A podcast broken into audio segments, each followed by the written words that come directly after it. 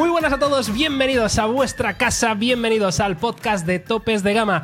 Este es el episodio número 17 de nuestro queridísimo Unplugged 2022. Ya sabéis que es un espacio semanal donde repasamos los diferentes temas de actualidad del mundo de la tecnología, debatimos sobre otros muchos y a veces dedicamos algo de tiempo al off-topic, temas que no tengan nada que ver con tecnología, pero que, bueno, de alguna manera nos apetece hablar de ellos. Y también sabes que nos puedes encontrar en las principales plataformas de podcast, que nos puedes encontrar en nuestro canal de YouTube, Topes de Gama Unplugged, y que también hacemos este podcast en directo en nuestro canal de Twitch los jueves en TDG Lives. Así que hoy es jueves 28 de abril de 2022. Yo soy Miguel García Blas y tengo el placer de saludar a Carlos Santagracia y al nuevo fichaje Arturo, ¿cómo era el apellido?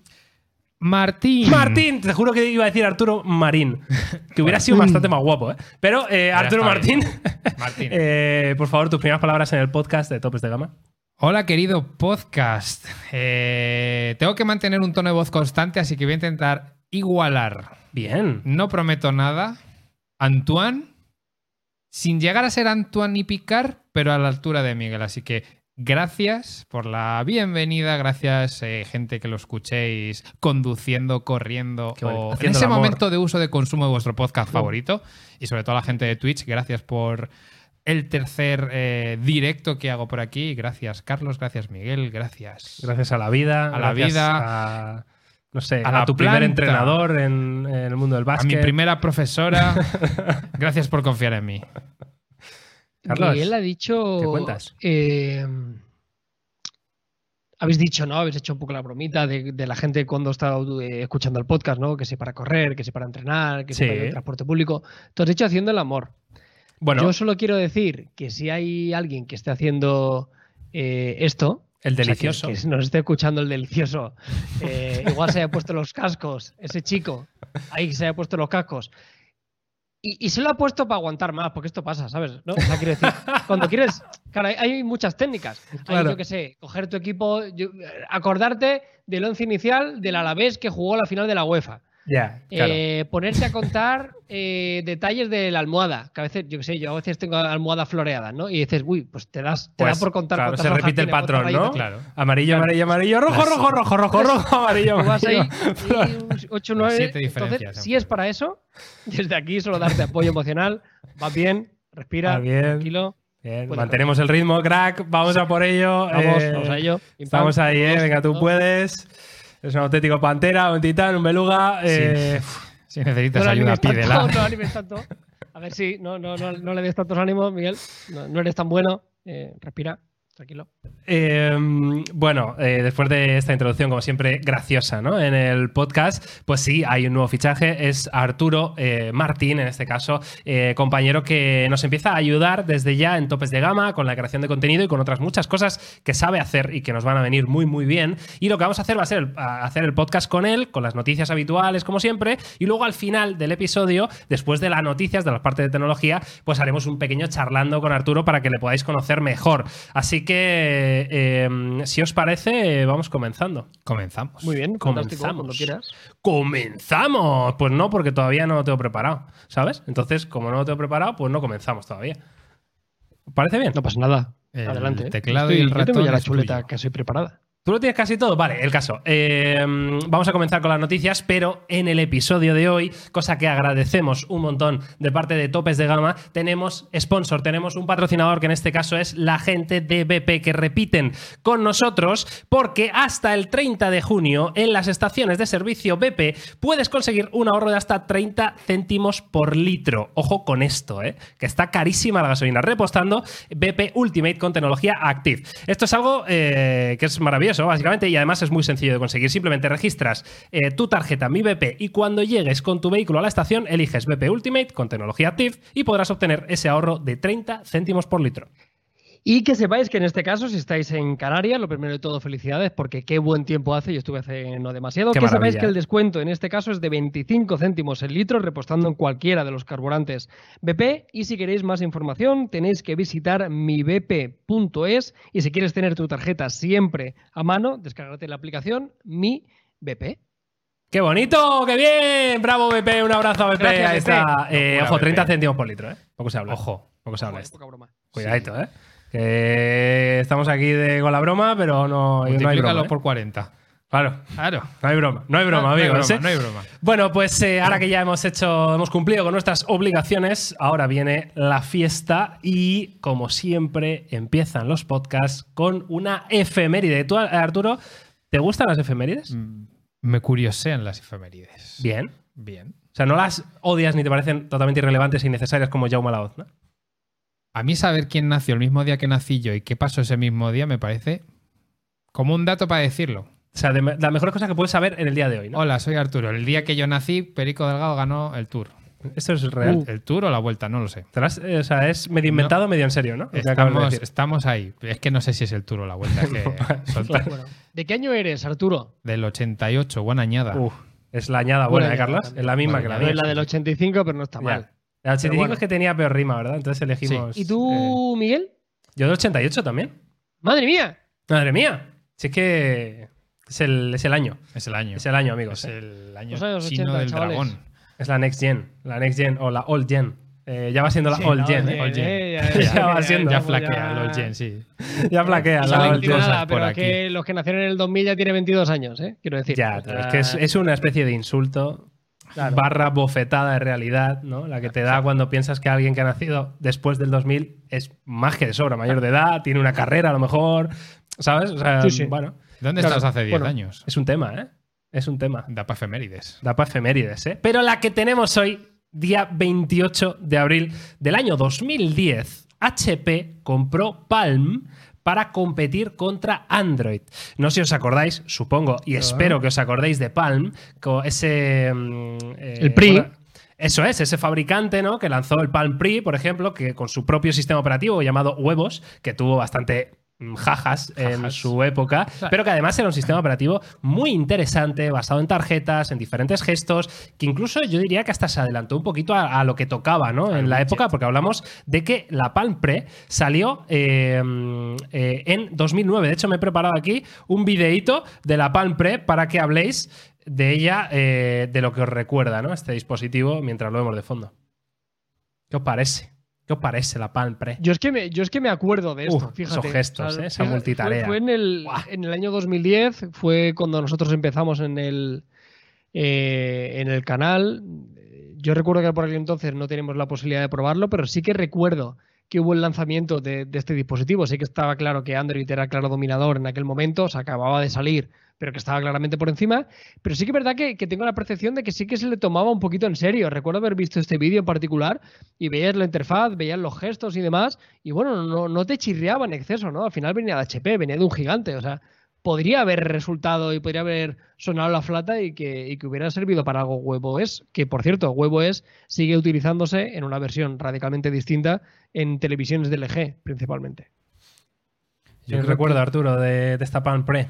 O Pre. Pues, que me corrijar de cabo, pero yo creo que esto lo vimos en. Algún dispositivo de esto lo vimos en la carrera cuando nos conocimos, allá por 2010.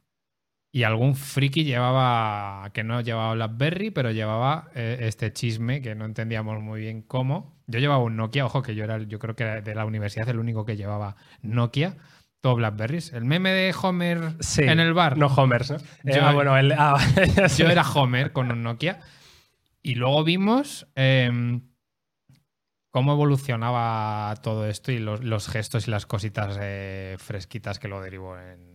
Pues que se lo comió Apple con patatas, pero es que este dispositivo, incluso si hago memoria, llegó a los que llevaban el lapicerito. Sí, no claro. recuerdo, Sí, creo que- sí, Claro, totalmente. El caso es que, claro, la efeméride eh, es de 2010, ¿no? Y es tres años después de- del iPhone, eh, ya con el mercado, bueno, empezando a avanzar rápidamente, ¿no? Se sí. había demostrado el año anterior que la Palm Pre tenía muy buenas ideas, pero no digamos que no consiguió un éxito en el público, que es al final lo que interesa, ¿no? Y dijo HP, eh, yo creo que esto va para adelante, tal, eh, vamos a pagar 1.200 millones de dólares por Palm Pre y lo vamos a reflotar en vez, claro, es que aquí HP decide apostar por Palm Pre o por Palm en vez de irse a por Android. Eh, Bueno, claro, les salió, pues ya sabemos todos cómo les ha salido, ¿no? Está la No movida. es el ¿no? primero ni el único, ¿eh? El caso más sonado siempre es el de Nokia, ¿no? También. que tuvo la oportunidad de, de subirse al carro de Android y optó por otros derroteros, que vamos, o sea, eh, infinitamente mejor en Windows Phone en su momento que lo que fue esta interfaz de WebOS. O sea que Windows Phone hubo una época que parecía que había sorpaso, ¿eh? casi. Yo recuerdo sí. unos, unos Verdad, cuantos ¿eh? dispositivos que decías, hostia, hostia, que esto es serio, ¿eh? que esto a la que, a la que toquen cuatro cosas. eh, bueno, mira, al final la, la tecnología y prácticamente cualquier sector está lleno de este tipo de, de aciertos y errores que, visto con perspectiva y a toro pasado, nos parecen que son como muy llamativos, pero sí que es verdad que en ese momento, pues igual sí que creías que ibas en caballo ganador, ¿no? Ahora es muy fácil decirlo, pero en ese momento igual veías la interfaz y era posiblemente mejor que Android en las, en las ¿Yo? fases iniciales. Escúchame, Carlos, ahí me dices, eh, ¿esto es Android 13? Digo, pa'lante. Pa'lante. ¿Sabes lo que te digo? Te O sea, me parece eh, que si eso fuera de verdad, con evidentemente toda la actualidad de aplicaciones y tal, cosas sí. que damos por hecho, pero en esa interfaz de tarjetas, de gestos, de desplegables, de eh, incluso estéticamente, habría que refinarlo poco, ¿eh? Para adaptarlo a este año adaptarlo. 2022. Sí, sí. O sea, bastante, bastante loco. Y bueno, pues ahí está la efeméride, ¿no? De ese tiro por la culata que desgraciadamente no le salió bien a la gente de HP, pero que compraron un día como hoy aquella empresa, aquellos Palm, que creo que hace tres años o cuatro años lanzaron un producto, un móvil, eh, Sí. muy distinto, claro, ya con Android, pero que era como muy chiquitito, en plan un móvil eh, que cabía en la palma de la mano, ¿no? Eh, claro, se fueron por lo que podían los pobres. Eh, la vida. Chiste fácil. Chiste Son de los Está míos. guay llamar- o sea, ser palm y hacer un móvil que te cabe en la palma, ¿eh? Claro. ¿Cómo, dice, se dice palma de la mano en inglés, palma. tío? Palm. ¿Se dice palm? Facepalm. Facepalm, claro, es que Ah, claro. efectivamente. Claro. Claro. Estaba pensando, digo, a ver si se va a decir de otra manera, ¿no? Pues no. Claro, facepalm, pues sí. eh, eso, así está están guay. ahora.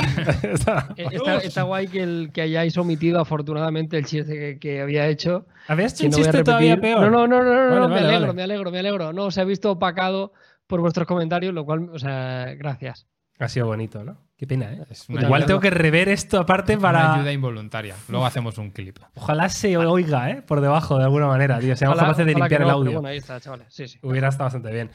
Vale, pues eh, bueno, bonita efeméride como siempre. Y ahora sí, yo creo que es momento de meterse en la actualidad del mundo de la tecnología, que hay bastantes cosas que decir esta semana. Estamos a finales del mes de abril. Os aviso ya que en mayo viene, por ejemplo, eventos importantes como el Google I.O. En junio viene evento de Apple también, la Developers Conference. Eh, bueno, y va a haber diferentes lanzamientos que se pueden suceder. Por ejemplo, yo tengo ahí en, mi hoja de ruta que un teléfono como el Xiaomi 12 Ultra igual no está lejos de llegar eh, antes de verano o durante estos meses, ¿no? Pero hoy vamos a hablar de lo que toca. Y lo que toca es que Sony acaba de programar un evento para el día 11 de mayo para el probable o más que probable lanzamiento del nuevo Sony Xperia 1 Mark IV.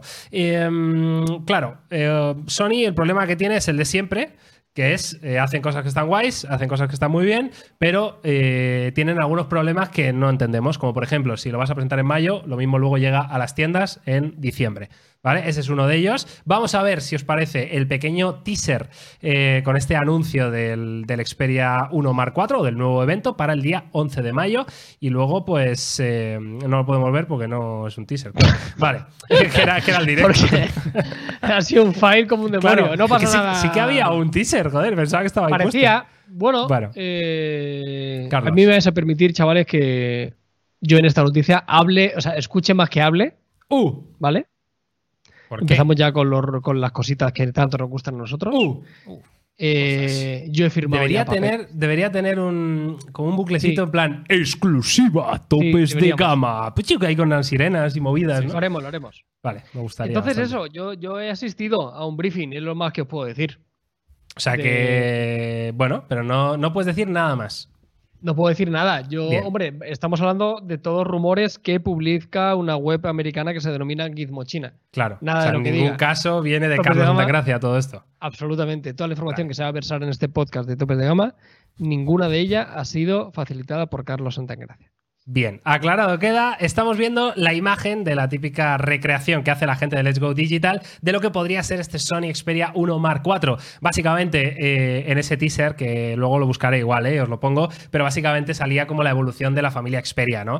Desde el primer Xperia 1, tal, que cada año iban cumpliendo como un hito, ¿no? Pues el primero en tener pantalla 4K OLED en un teléfono, el primero en tener 4K OLED 120 Hz, el primero en tener una lente variable, tal, no sé qué eh, iban cumpliendo diferentes hitos, ¿no? Y eh, ponían, y ahora eh, viene lo siguiente, ¿no? El, el Next One, que, que va a ser este Xperia 1 Mark 4. Y vemos este diseño y desde luego, Arturo, hombre, muchos cambios con No. el Mark 3 No, no, y con el Mark 2 y... No hay. No, no, es, es la, la fórmula de Coca-Cola. Sé Claro. que me funciona a mis Sonyers y es lo que les presento y te digo, toma, es La igual. cosa es, ¿tú crees que le funciona a tus Sonyers esto?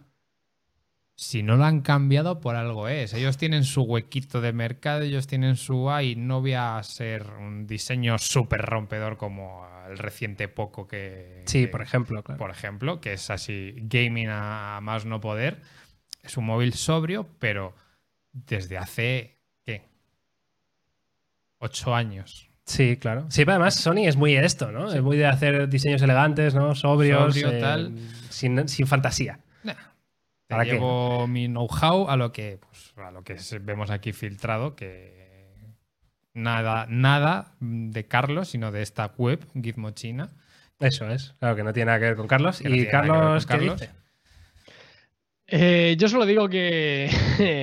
bueno, Sony. O sea, quiero decir, o sea, al final Sony. No, pero venga, te- muy bien, Miguel, al final escúchame. Te voy a preguntar, Carlos, por cosas que, Vale. no, que no tienen nada que ver con la presentación, Sí, eh, Vale. sino con cosas más genéricas de la situación actual de Sony. ¿no? Eh, Vale. ¿qué, qué crees que debería hacer Sony para reflotar sus números en ventas en el, en el sector de, de los teléfonos móviles? Yo antes de eso, la única explicación que tengo para que Sony continúe haciendo lo que está haciendo es que en, en- en Japón sí que tiene una posición bastante dominante. Es la única cosa que se me ocurre. O sea, eh, Japón es un país bastante poblado y es un mercado muy interesante, pero yo dudo que Sony fuera de su casa venda, con sinceridad. Pero yo no, sé en España, pero en España es que igual eh, me estoy tirando un triple, pero no creo que, que sea top 10 en España Sony, ni siquiera. Ni siquiera top 10. Claro, hay, hay- claro, digo, ¿cuántos fabricantes hay, no? En, en España vendiendo teléfonos, ¿no? Ya, sí, pero, igual yo, no es ni ¿eh? top 10, efectivamente, estoy de Eh, no sé, es, pero si empiezan a contar, o sea, no tengo ni idea, ¿eh? pero yo creo que un Vivo en España ya vende casi más que Sony. Yo creo que sí. Yo creo. Sí, Yo creo que sí. Por decirte Fácil, algo, ¿eh? ¿no? un fabricante grande que acaba de llegar al mercado, un OnePlus venderá más que ellos. Sí. Eh, no sé, ¿no? Ya no, no sé, ya no te digo los chinos que todos conocemos, los coreanos, Apple, etcétera, etcétera. O sea, por eso te digo que están en una posición un poco complicada. Entonces, eh, es evidente que no quieren salirse de ahí. O sea, tienen que tener gente muy inteligente trabajando dentro. O sea, sobre todo muy de la mano y casi de forma indisoluble a los usuarios que tenían dispositivos alfa, ¿no? Que tenían cámaras. Donde ahí sí que le va de- del carajo, porque Sony a veces tenemos la percepción de que en móviles vende muy poco y podemos tener la falsa idea de que es, un, que es una empresa que no le va muy bien, pero en televisiones, en audio, en, en Cámaras. cámaras en particular le, le va, le va francamente bien. ¿no? Entonces han tirado por esa estrategia que es extremadamente de nicho, que es el típico usuario que tiene ya una alfa, que quiere los mismos parámetros manuales, que quiere poder utilizarlo como monitor. Al final, Sony, cuando analizamos eh, los dispositivos, y yo he analizado gran parte de los últimos, la valoración que he tenido en los últimos años es que ya no me parece un error, como sí que me parecía en años anteriores, en los cuales comprarse un Sony eh, era, Sí. entre comillas, equivocarte, porque la efectivamente, sí, sí. le, superaban. Ahora ya no es así. O sea, no es, el, no es el, la primera opción que te viene a la cabeza, ni muchísimo menos. Pero viendo lo que ha presentado, que siempre tiene unas pantallas increíbles, un audio, las cámaras han mejorado enormemente, ya no tienen los problemas de procesado. Pues hombre, si eres muy fan de Sony, pues por lo que hay rumoreado de las características de este Sony, pues te gustará. Ahora bien, si no eres un fan acérrimo de la compañía japonesa, lo que pasa siempre, hay otras alternativas que igualdad de precio, que esa es otra, porque recordemos que las últimas generaciones de Sony baratos no son precisamente, pues son más interesantes. O sea, se- yo creo que tengo la sensación de que se va a repetir la historia como las mismas sensaciones y percepciones que tuvimos el año pasado. Pues la verdad que estoy bastante de acuerdo con Carlos. Eh, ya veremos, eh, estaremos atentos ese día 11 de mayo a esa presentación de Sony, eh, del nuevo Sony Xperia 1 Mark IV, y veremos si lo acompaña de algún gama media, ¿no? También os digo que quizá una de las cosas que, le falte precisamente a Sony es hacerse fuerte o hacer productos competitivos en gama media, ¿no? Porque es al final lo que te da eh, boca a boca, lo que te da volumen, lo que te da masas, ¿no? Para luego, quién sabe, alguien que haya quedado contento con tu móvil de 300 euros, pues a lo mejor dice al año siguiente o a los otros años, este año me voy a por el tope de gama de Sony y quiero el Xperia 1 Mark IV, ¿no? Pero claro, si en esa estrategia de gama media tienes eh, poca competencia, o sea, compites mal, pues que es lo que hace Sony, pues lo tienes más difícil. En fin, nos podéis dejar vuestra opinión eh, y vamos a pasar al siguiente tema. Volvemos bueno, pues hemos tenido eh, problema técnico. Carlos eh, se ha desconectado y no hemos podido reconectar, así que vamos a continuar el episodio. En este caso, el bueno de Arturo y yo. O sea, todavía la más difícil todavía, ¿eh? Ya sin Carlos Santangracia. Ahora tienes que llenar todos mis silencios, Arturo. Los voy a llenar, no te preocupes. Eh, No hemos dicho con qué, pero Vale, vale, vale, O sea, que esas llenar. tenemos, ¿no? Sí. Pues venga, vamos a hablar Vamos del- a de estos Oppo eh, K10 y K10 Pro que han salido a la venta en China. Os voy a enseñar el diseño que es este. Voy a abrirlo un poquito más en grande para que lo veáis eh, mejor. Y ojo, porque a mí me gustan bastante, ¿eh? A nivel de diseño. Me parece un diseño bastante atractivo por la parte trasera. No sé cómo, cómo lo ves tú. Un módulo prominente y sin medias tintas. No hay mantelito pequeño como vimos el- en el Oppo Plus que luego retomamos. Todo el, todo el tra- la trasera eh, creo que va a ser un móvil que va a jugar bastante a nivel ergonómico. O sea que si cogemos en El, posición el de... peso de la parte trasera, dices. Sí. Esto es algo que pasa, ¿eh? Eh, yo creo que va a estar bien. Además, el tacto que podemos ver así si ampliáis la, la pantalla luego cuando estéis viendo la noti en el podcast, ese toque mate te va a dar un, un extra ahí de, de agarre. De grip, ¿no? Podría De- ser, sí, porque lo estamos de viendo en dos variantes, ¿no? Dos variantes de color. Sí. En este caso, el negro mate, como dice Arturo, y otro azul glow eh, púrpura, ya un poco más fantasía, ¿no? Para, para que elijáis. Pero sí, entiendo que el acabado mate, pues eh, será un poquito más fácil el agarre. Además, me estoy fijando que tiene el lector de huellas en el lateral, botón desbloqueo y lector eh, de huellas dactilares. Y bueno, ya os digo que son teléfonos que sin ser eh, super pro, super premium, tienen specs que no están nada mal. Hombre, nos metemos ya en los paneles LCD Full HD con 120 Hz, o sea que te apunta una tasa de refresco que ya cada vez más es un básico. Sí, sí, es como un estándar, Es ¿no? un estándar ya. O sea, gracias a todos los fabricantes por dar este eh, avance constante a la frescura de la pantalla. Y bueno, el Dimensity 8000 Max, 12 GB de RAM, hasta 256 GB de, disco, eh, conexión UFS 2.2, batería 4500 mAh con carga rápida de 65 vatios. Y luego ya si nos metemos en cámaras, estos pequeños de- detalles que vemos aquí de 16 megapíxeles cámara selfie y los basiquitos de 64, 8 y una de 2 a nivel macro. Pues eh, sobre el papel y sin tenerlo en, en mano es un teléfono que parece cumplir y que a mí personalmente el diseño del negro pues me ha gustado bastante. Sí.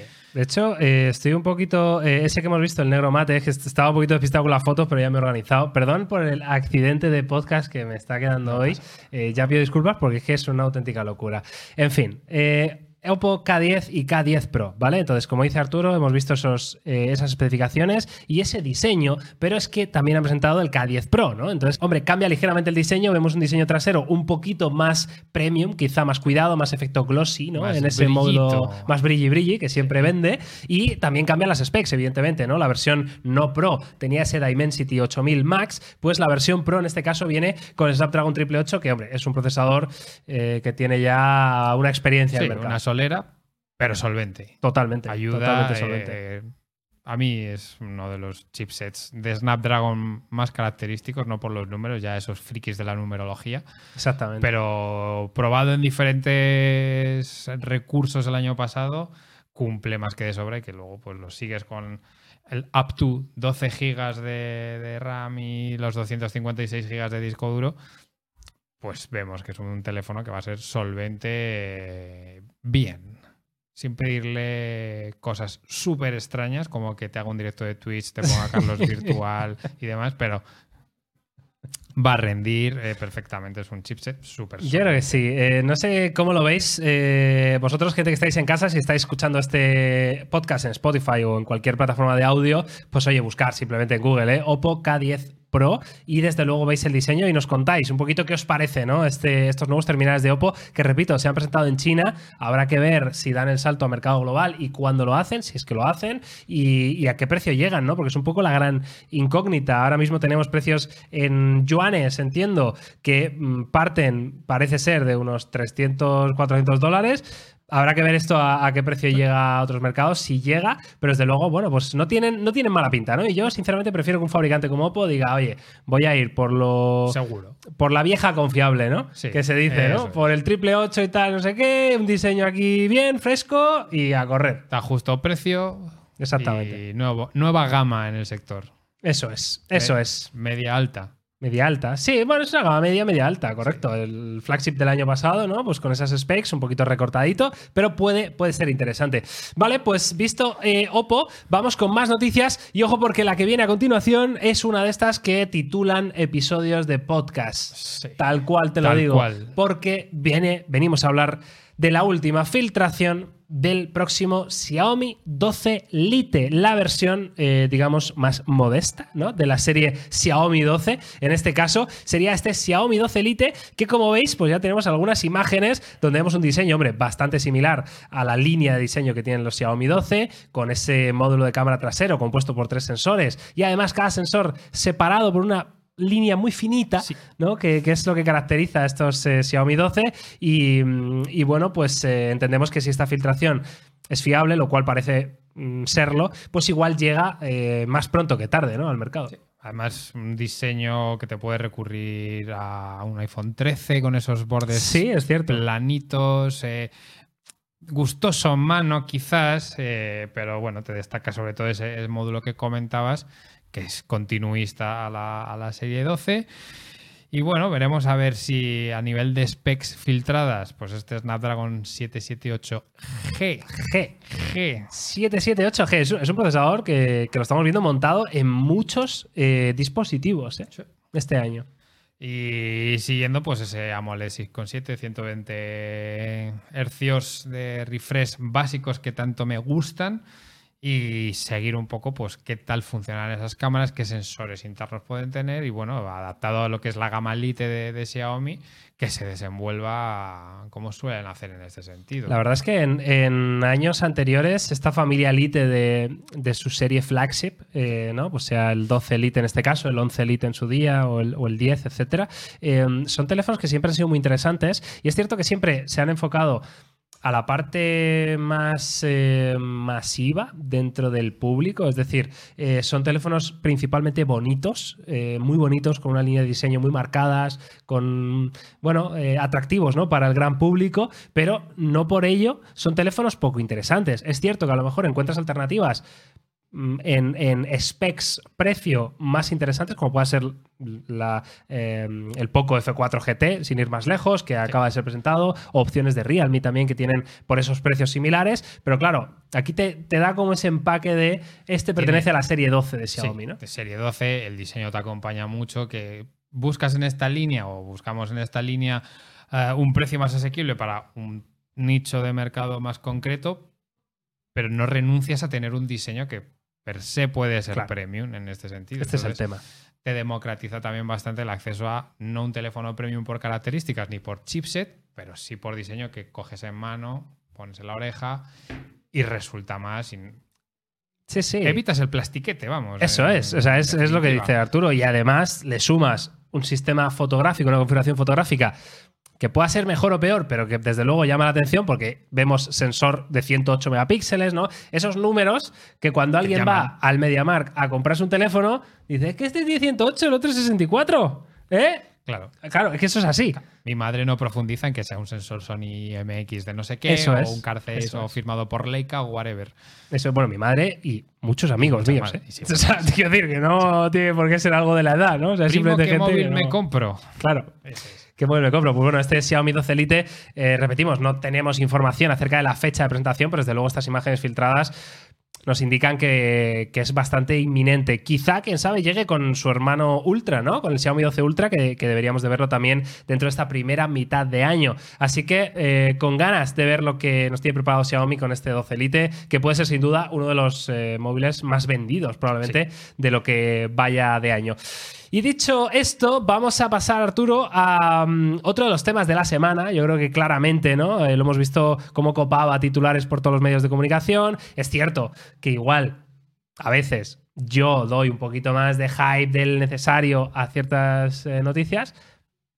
¿Es cierto? Es- ¿Estamos sí, de acuerdo? ¿Estás de acuerdo con eso? Igual no, ¿eh? Igual te parece que doy un hype necesario y correcto. A mí me ha parecido en este caso, comparado con mi etapa fan de topes de gama, ¿Vale? que era un hype necesario. Era un hype necesario. Quiero decir, Bien. es un gadget que se espera, que se puede necesitar, Claro, junta viene de alguien importante. Viene de alguien importante, nos lo han pedido en el chat A muerte. hoy, a ¿verdad? muerte, y yo creo que yo no lo voy a decir. Es, es tu grupo de noticias de esta Bien. semana. Vale. Bien, o sea, entra, entra dentro de mis responsabilidades como... Vale. Sí. Bien, Eh, ¿de qué estamos hablando? ¿De qué estamos generando este hype totalmente innecesario? Ya os lo digo. Sí. Pero eh, hablamos del Pixel Watch, claro que sí. Hubo a principio de semana una serie de filtraciones. Os voy a poner alguna esta noticia de, de Android Police de fondo, ¿vale? Eh, a principio de semana hubo una serie de filtraciones que decían que alguien se había dejado olvidado en un restaurante un Pixel Watch totalmente funcional y nuevo. Y casualmente en ese restaurante pues había un periodista que dijo, anda, ¿qué es esto? ¿No será esto Y yo un que quería Watch?". venir hoy. Hoy que me- he venido yo porque me apetecía el espagueti cacio de Pepe. Cacio eh, Pepe. Aquí. Y resulta que había un Pixel Watch esperándome en la mesa. Eh, pues sí, todo un poquito. Parece un montaje bastante como preparado, pero no por ello deja de ser interesante, que es que vemos por primera vez el diseño real del Pixel Watch, lo que puede ser el smartwatch de Google eh, y que presenten, hombre, si entiendo que la filtración está viene ahora, que el Google I.O. es el 10 de mayo, no sé si lo ves muy pronto para que llegue en una conferencia para desarrolladores. Aquí tiramos de la teoría del globo sonda. Claro. de vamos a ver cómo reacciona, cómo respira y si encaja. Y yo creo que si Google es prudente y lo tiene bien preparado, esa keynote buena con sus animaciones y demás, yo creo que sí que lo pueden llegar a presentar. Me da la sensación que sí. O sea, quizá con un. justificándolo, ¿no? Con Sí. un cambio, con un avance con un sistema operativo, ¿no? En Wear OS. Efectivamente. Wear OS y, y que yo creo que es eh, el siguiente paso después del el salto del año pasado con, con Pixel, con un teléfono muy por encima de, de casi todos los terminales de- del mercado. O sea, yo creo que ya es el, el complemento de tenemos un buen terminal encima de la mesa, vamos a por un buen gadget y a cubrir también ese espacio de, wearables que ahora mismo, pues, quitándome a mí que yo uso uno de hace bastante tiempo, tienes Apple Watch encima de la mesa y que es eh, clave para, para seguir copando ese mercado. Totalmente. Eh, deciros que la, la información eran esas fotos filtradas, pero hoy ha salido a la luz y por eso vuelvo a contar la noticia, ¿vale? Porque ya la conté en un directo en, en Twitch. Por eso vuelvo a contar la noticia, porque hoy ha salido la información filtrada de uno de estos eh, leakers, ¿no? Que, se dedican en Twitter, pues a, a soltar cositas y algunas te las crees, otras no, algunas aciertan, otras no. Pero el caso es que el bueno de Joges Brar eh, ha compartido cierta información nueva de una fuente suya privada, que por supuesto no revelará para no ponerla en peligro, eh, y nos dice varias cosas. La primera es eh, el acuerdo o el colegueo que es entre Google y Samsung sigue en este Pixel Watch presente. ¿Qué quiere decir esto? Pues que este Pixel Watch va a utilizar sensores, eh, sobre todo evidentemente para, para medir la actividad física, que vemos en los relojes de Samsung, ¿no? en los Galaxy Watch, que esto es bastante importante. Segundo, va a tener una nueva versión del sistema operativo, en este caso de Wear OS 3.1. Tercero, va a venir en dos tamaños, eh, al menos cuatro eh, opciones de color para la muñeca y los dos tamaños pues pueden ser perfectamente el típico 40 milímetros y el del 44 según el tamaño que tengas ¿no? de, de muñeca. Y por último, el precio aproximado de lanzamiento dice que estaría entre los 300 y los 400 dólares. Entiendo que 300 la versión más pequeña y quizá 400 la más grande. Sí, si no le metes luego un extra de oro. Claro, no creo ¿no? que se metan en esas historias. ¿no? Google? Mithril. Pues, Mithril. no, no creo, pero con esos dos precios, pues si Tatis va a un 41, un 44, un 45, quizás ahí rondando, Por ahí andará. según tu muñeca y según pues lo que te guste cargar o no. ¿Cómo ves este, este Pixel Watch? ¿Qui- ¿Crees que es el smartwatch que necesitaba la industria para mm, que no se hable tanto, al menos, del Apple Watch? Sí, sí, sí, totalmente. Sin duda. Sí, porque Samsung hace buenos wearables, lo comentaste, es una frase que prácticamente un, un smartwatch de Apple y uno de, de Samsung hacen lo mismo. O sea, me encantó la frase que dijiste el otro día. Salvo un margen de error de mediciones, bien. Pero si te gusta un diseño cuadrado, tienes este. Si te gusta un diseño redondo, tienes este. A niveles de diseños de redondos, sin esas florituras de coronas que giren y demás, es un diseño súper simplista lo que tiene aquí Apple, eh, perdón, Google, Sí, sí, total. y que va a, a lo que va, sencillo, con un buen sistema, buenas mediciones y pues un precio que es a priori Es- competitivo. Es bueno, es competitivo con respecto al Apple Watch. eh, ya sabemos que esto, pues probablemente esa estrategia en Estados Unidos les pueda funcionar, ¿no? Porque allí Google sí que tiene una imagen de marca potente, pero claro, en otros mercados eh, igual nadie te paga 400 euros por un Pixel Watch, donde sí los pagarían por un Apple Watch, ¿no? Igual tienes que irte a un precio más competitivo, como puede ser los 250 euros, que es un poco lo que costaba el, el smartwatch base de Samsung, precisamente, ¿no? Si no recuerdo mal, 249 euros. Entonces quizá ahí puedes competir un poco y luego si quieres tener opciones más caras, tenlas, ¿no? Pero, pero por lo menos que puedas competir con lo que es el smartwatch de Google en un precio atractivo para todos los mercados. Y, Veremos. Y, sí, poco más que. Poco más que decir. añadir, sí, sí, si no tenemos mucho más, simplemente que sepáis y que nos dejéis en comentarios.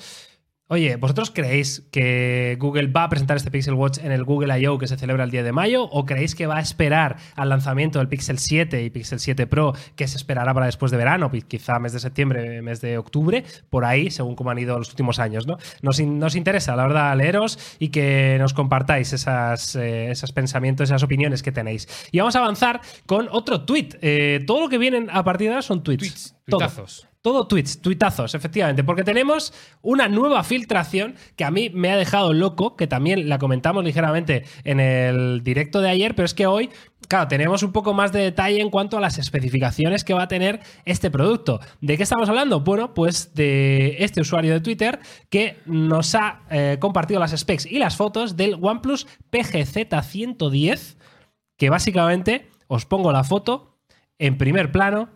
Amigos, esto es el híbrido literal entre un OnePlus 10 Pro y un Oppo Find X5 Pro. Tal cual, mismo estilo de diseño en este módulo trasero de cámara con el ULE Design, ¿verdad, Arturo? Ule Design, que es un, un clásico que Oppo se ha saltado en el Oppo que hemos visto antes y que sigue siendo continuista a todo lo que estamos viendo, ese módulo gigantesco, pero que no te acaba de cubrir y que si luego veis, chicos, el resto de, de fotos que estáis viendo, pues ese sensor de huellas, desbloqueo que puede estar en el lateral, sobresale ese poquito eh, la cámara, o sea que si eres eh, del TOC de que tiene que ser un móvil perfectamente plano, quizás No es el caso, no es el caso para ti y necesitarás una, una buena funda. Si te gusta confunde, bueno, luego las, las specs que vemos aquí en este nombre en clave PGZ110. ¿Esto en inglés tiene sentido? PGZ. PGZ. PGZ. 110. Eh, Buah, se te va la olla, ¿no? Que igual Bueno, las llamará. specs que, que vamos a leerlas, eh, 6,59 pulgadas Full HD Plus, LCD Display con 120 Hz de, de tasa de refresco, el Dimensity 8100, que este sí es el procesador bueno de, de MediaTek, configuración de triple cámara, 64 megapíxeles sensor principal, un gran angular de 8 y entendemos que hubo el típico macro de 2 megapíxeles, aunque vemos en el módulo de cámara como hay cuatro circulitos negros. A ver, eh, igual ya no se sostiene la filtración por ningún lado, ¿no? Podría ser. Luego, para el selfie, 16 megapíxeles, eh, batería 5.000 mAh, carga rápida 65 vatios, 8,7 milímetros de grosor, 205 gramos de peso, eh, con jack de auriculares y ese sensor de huellas en el lateral, ¿no? Este es el que podría ser, eh, según los hashtags de este señor, OnePlus, Oppo, Oplus, ¿verdad? Y OnePlus Ace Lite. Así, se lo tira ahí este hashtag, dice, esto es el hashtag. Ace Lite. Por, Amigos. por ejemplo. Con, tiene cuatro agujeros, pero solo tiene tres cámaras. Efectivamente. Que esto no sería la primera vez que lo vemos, también te lo digo. Sí, claro. Eh, Esto- Igual la cámara selfie está también por detrás. Claro, podría ser, ¿no? Es un selfie nuevo. Es un selfie nuevo, Te un selfie de... que O sea. ¿qué, qué teléfono fue, tío? No sé si te acuerdas, no, no hace mucho, yo creo que fue el año pasado. Eh, uno de estos que tenía eh, como este módulo de cámaras, ¿vale? Y tenía dos sensores, eh, pero lo- los otros estaban dibujados. Sí, eh, Eh, Realme tiene uno. Ah, pues igual era Realme, ¿no? Realme tiene uno y en uno de ellos pone AI, que es el módulo Sí, de AI. Que digo, joder, ya estamos yendo a un nivel de tremendo, ¿no? A un Es nivel lo, lo tremendo. primero que pensamos cuando lo vimos eh, todos, pero bueno, luego tenía su sentido igual. No lo Puede sé. ser. Quizás de las cosas. Como veis, soy bastante sincero con las cosas que, aunque haya trabajado en ellas, Bien. no encajan, se dicen. Como tiene que ser, que la gente no sabe del podcast que efectivamente Arturo ha trabajado en ellas, en esas cosas. He trabajado en Eh, esas cosas. Entonces luego, luego lo vemos. Bueno, pues esto es la información que tenemos de este O Plus. Y ahora nos vamos con la otra gran noticia de la semana, como ha sido la compra de Twitter por parte del señor Elon Musk por sus 44 mil millones de dólares, que es una auténtica barbaridad de dinero, eh, pero que Arturo nos ha preparado un un pequeño recorrido, ¿no? A- Una retaila. Una retaila de movidas del señor. Elon Musk. Sí, con porque hablar de que ha costado lo que ha costado es, es fácil. Ha costado 44 muchos. Vas a decir billones, no diga billones. No iba a decir mil millones, 44 mil millones, que si ya es difícil acceder a un millón, acceder a 44 mil es como mucho, pero no vamos a hablar de- del mucho dinero que tiene ni de los Teslas que te puede regalar Elon Musk, sino si vamos ahí, que me va a ayudar el bueno de Miguel ahora a ir pinchando los tweets, Venga. ese storytelling. que El ha primero. hecho- Entra el primer tuit. entra el primer tweet. Entra el primer tuit, Vamos a ponerlo y lo, y lo comentamos así eh. Elon lo que ha comprado esto, yo creo porque Twitter le encanta, lo dijo hace como mucho tiempo, dijo, "Buah, es que Twitter me flipa. Esto lo dice en 2017, si no 2017, recuerdo mal, que dice sí. I love Twitter. I ¿no? love Twitter. Y, y alguien le pregunta, le dice, le dice, oye, pues cómpratelo, ¿no? y ahí ya picas. Y ahí ya pica, dice Elon, ¿cómo? Ahí, ahí ya pica. ¿Cuánto dice, cuesta? Hay, pu- hay puto love Twitter. Eh, eh, cómpratelo si tanto te gusta. ¿A qué voy? A que Es el típico de no hay sujeta al cubata. Sujétame el cubata. Va- a ver, ¿cuánto vale esto? Claro. Sacó allí la cartera y dijo, igual en 2017 no, pero en 2022, cuidado. Dame cinco años. Dame cinco años. Déjame que arregle primero lo de los viajes a Marte y ahora me puedo con ello. Aquí, eh, el bueno de Elon, que yo creo que también es un poco lo que quiere aplicar es su forma de vida y su forma de ser. Te dice lo primero, confianza. Si, eh, si Twitter tiene que, que ser un espacio de, de confianza, lo primero es que a nivel político tiene que ser neutral. No Totalmente. tiene que estar sesgado. Yo creo que Esto se refería a la libertad de expresión, que es algo que ha criticado mucho, ¿no? El señor Elon Musk en, en todo Twitter, precisamente, ¿no? Pues eh, claro, lo que pasa es que la libertad de expresión hay que tenerla Bueno, con pinzas, ¿no? con Hay que pinzas. cogerla ahí Sí. con cada uno como deba, porque evidentemente ya sabéis todo lo que se lió con, con aquel asalto, ¿no? Al, Efectivamente. al Capitolio La y todo libertad aquello. ¿no? expresión, como todo en la vida que se haga con coherencia y con responsabilidad, pues bienvenido es. Y ya lo típico de eh, tu libertad acaba donde empieza la mía. Claro. Claro. Claro. Pues, pues estos detalles. Y aquí lo que lo primero que quiere hacer el bueno de Elon es tener una red social o tratar de inculcar este valor de da igual que seas de izquierdas, de derechas, tienes un espacio neutral donde puedes hablar.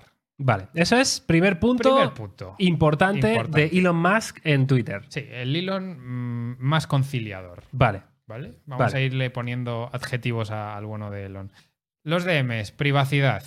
Si estos los, los audios de, de Ruby y de Jerry, pues lo mismo, ¿eh? que quiere hacer el bueno de Elon es que tu privacidad dentro de Twitter sea privacidad como tal, que no te hackeen, te lean los DMs, etc, etc, etc, las cosas que nos mandéis, pues ese jamón bueno del amigo de Pau, Por ejemplo. que puede llegar por ahí y que nosotros pues responderemos gustosos con, con ello, pues que tengas esa seguridad, que utilices sistemas como Signal y, y demás, un doble cifrado que te ayude a mantener tu privacidad como tal. Sí, que, esté, que tenga esta. Tú cuando te envías un DM por Twitter, que tenga esa encriptación end-to-end, ¿no? De, de- de- de extremo a extremo para asegurarte de que no haya problemas, ¿no? Estas son cosas que el señor Elon Musk dice que tiene que tener Twitter. Sí, y que ahora como- mismo no tiene. no Vale, tiene. siguiente tema. Son como los, las peticiones de, hola, yo lo, yo lo he comprado, yo quiero poner esto. Vale, Me gusta esto lo cocina". dice el 26 de abril, este tweet que estamos viendo. ¿Y, y qué es lo que viene a decir, eh, Arturo? Eh, bueno, que está en contra de la, de la Ah, censura, ¿no? Efectivamente, la censura que ha salido ahí. Aquí eh, lo que habla del free speech, de la libertad de expresión, es que se tiene que ajustar a la ley. O sea, que tiene que ser un entorno eh, de apertura de mente, un entorno con seguridad, pero que obviamente que la, la libertad de expresión existe, pero que no te cagues en todo lo que vienes haciendo, porque ya estás atentando un poco contra la, el honor de las personas, que también, obviamente, el resto de tuiteros que hay. Si va más allá de la ley, sí que puede considerarlo eh, censura. Literalmente dice que estoy en contra de la censura que va mucho más allá de la ley. Claro. O sea, que tenemos unos límites exigibles o unos límites mínimos que podemos respetarlos, pero que amigos, si te pasas, Sadhuban. Sí, sí, lo que dice es que todo lo que sea legal, ¿no? Bien. Eh, no lo puedes censurar, básicamente, ¿no? Es lo Sí. que es lo que está diciendo, ¿no? Dice que además, eh, Pues eso, si, si quieres, Claro. eh, si queréis menos libertad de, de expresión, pues el gobierno o los gobiernos eh, de cada país pues tendrán que aplicar pues sus leyes mordaza por ponerle en un concepto que nos suene a todos. Y bueno pues que no eh, te pases de, de la regla. Y aquí a colación de esto sí que está eh, que leí el otro día un, un tuit eh, bastante irónico de la amiga gata de Rodinger, amiga porque no la conozco de nada, pero, Pero esa- esa amiga pero Cata de Rodinger, claro, sí, un saludo para, Para nuestra amiga. Cata de Schrödinger, claro que sí. para Rocío, que, que, bueno, pues también soy, soy fan de sus, de sus vídeos, y dijo que por favor, Elon, que no vinieses a, a romper este clima de cordialidad y de respeto que hay en Twitter con esta compra. Pues, obviamente, pues ya sabemos que Twitter O sea, no lo Es- toques. Eh, es no, la no- red. no la líes. No la líes. Eh, Twitter es la red del hate. Claro. O sea, O yo- sea, aquí otra cosa no, pero respeto hay por todos lados. Efectivamente. No sé si mm, faltas de respeto también, ¿no? Hay muchísimas hay en, poco de en todo. Twitter, ¿no? Y es un poquito pues a lo que quiere decir. Y ya para acabar el último tweet, pues es el, el cierre que yo creo que.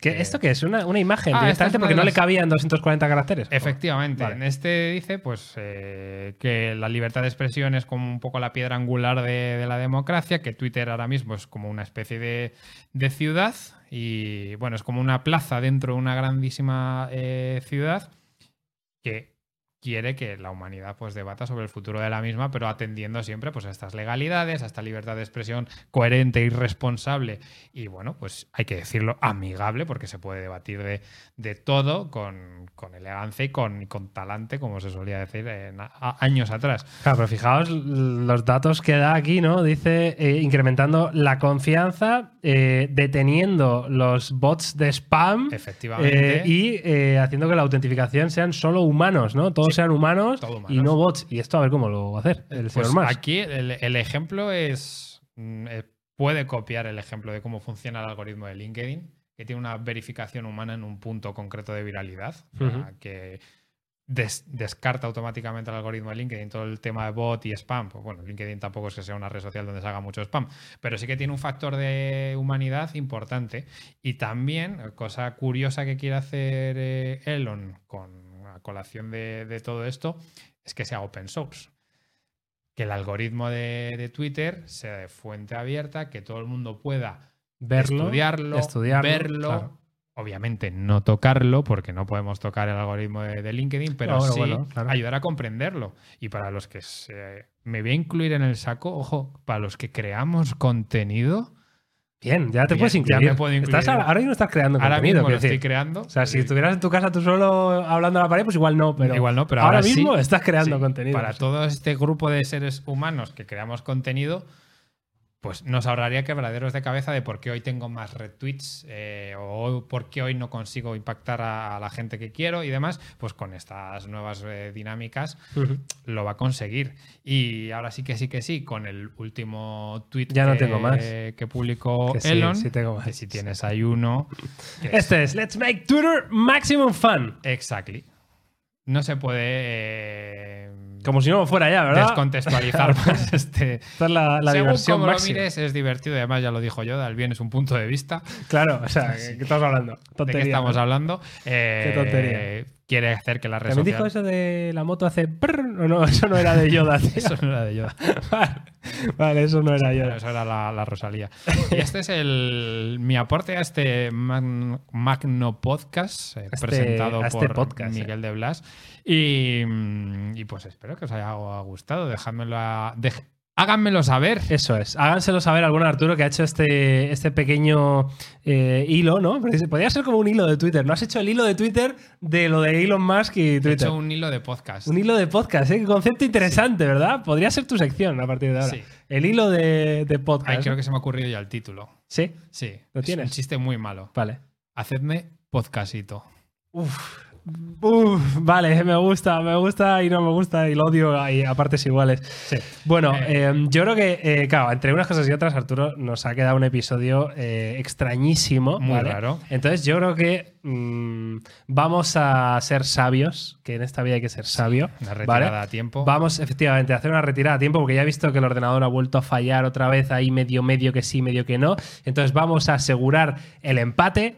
Arturo, ¿vale? Hemos jugado Y bien. Hemos jugado bien. En en el partido de vuelta venimos a tope para ganar. Exactamente. ¿Vale? Y, y ya está. ¿Vale? ¿Os parece bien? Así que un a, auténtico placer este episodio 17 de podcast, que me da pena que haya sido tan accidentado porque es el primero de Arturo y, y que a Carlos no hemos podido recuperar la conexión. Bueno, un, un caos que ya habéis visto y la gente que ha estado en directo, pues más todavía, que, que lo ha ido viendo cómo pasaba Sí, todo.